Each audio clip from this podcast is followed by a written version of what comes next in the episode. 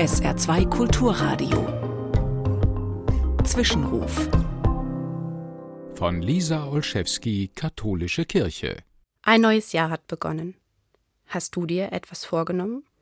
Einen Vorsatz, ein Ziel, das du in diesem Jahr unbedingt erreichen möchtest? Ich habe mir diese Frage zwischen den Jahren gestellt, während ich noch die Weihnachtsgeschichte im Ohr hatte.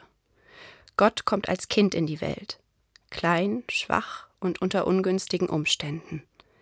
In einem ärmlichen Stall wird er geboren, weil niemand einen komfortableren Platz für die Geburt anbieten konnte.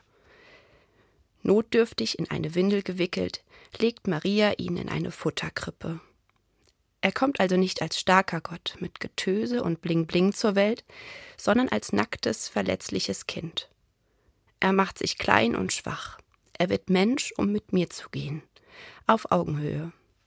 Und siehe, ich bin mit euch alle Tage bis zum Ende der Welt, versichert der erwachsene Jesus später im Matthäusevangelium.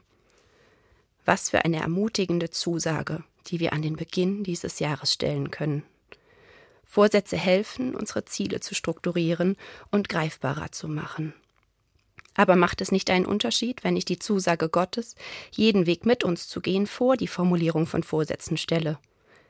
Es lenkt den Blick nämlich zuallererst auf mich als Person, die unendlich geliebt und getragen ist.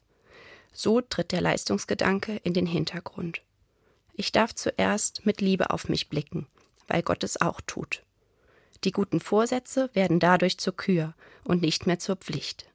Die Pflicht besteht darin, Mensch zu sein, geliebt und getragen, mit all unseren Fehlern.